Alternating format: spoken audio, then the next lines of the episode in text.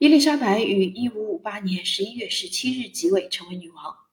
登基这年，她25岁，比玛丽都铎即位时还年轻。从那以后，她终于可以全心全意拥护她的宗教信仰。她的新教倾向贯穿在各项国家的内务和外事政策之中。她和她的父亲一样，秉承马基雅维利主义。她也继承了她父亲那一丝不苟的果敢与坚定。还有他的能力与才干，以及富丽堂皇的品味。同时，伊丽莎白也继承了她母亲的优点，特别是她的魅力、谎言的艺术和撩人的仪态气质。聪慧的女王拥有天赋异禀的判断力，并秉持务实主义。与她的父亲亨利八世一样，她清楚地意识到宗主教堂所代表的利益和其反映出的民族情感。无论他个人的宗教信仰如何，他有时甚至会持宗教怀疑论。但他选择将新教作为培育坚定的爱国主义精神的教素。为了表达对议会和民众采纳圣公会作为国教的高度满意，他拒绝了西班牙菲利二世国王的联姻请求。这个政治行为受到人们高度赞赏。与此同时，神圣罗马帝国查理五世儿子的求婚被认为动机不良。在他的议会团队里，女王身边围绕着众多经验丰富的顾问。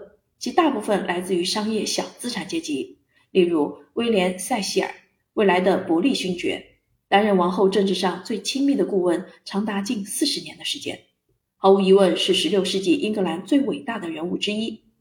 其次，还有1544年到1579年担任长喜大臣的尼古拉·培根，莱斯特伯爵罗伯特·达德利无疑是女王的情夫，并一直是她忠诚的朋友。华兴汉爵士。于一五七三年至一五九零年肩负保护伊丽莎白女王安全的重任，同时担任国家首席秘书长。最后还有埃塞克斯伯爵。虽然女王不是独自一人治理国家，尽管有这些大臣的协助，但她仍坚持亲自处理各项国家事务。议会几乎每天都会举行会议，讨论各种经济与宗教问题、重要的外交事务以及民众对行政问题的投诉。从最重要的文件到最小的问题，事无巨细，女王成为事必躬亲的英格兰专制主义的化身。在她同父异母姐姐的血腥统治之后，伊丽莎白必须小心谨慎行事。她小心提防着极端新教主义的阴谋，比如被称为清教徒的极端加尔文主义者。她对有苏格兰支援的天主教少数党也不放松。亨利八世的二女儿寻求折中之道。亨利八世曾发布最高权威法，奠定了圣公会的基础。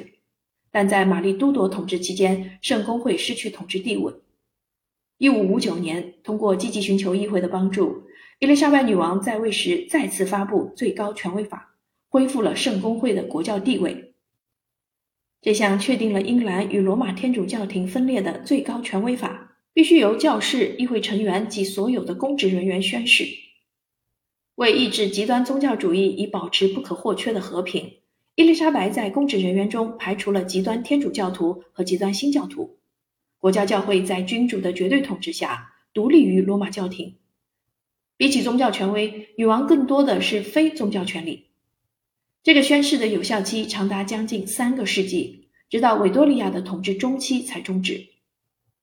如果说伊丽莎白在推行最高权威法的时候没有遇到阻力，那么她在同一年重新发布更温和的公导书和爱德华六世短暂统治期间的加尔文主义的1558年单一法令时就没那么幸运了。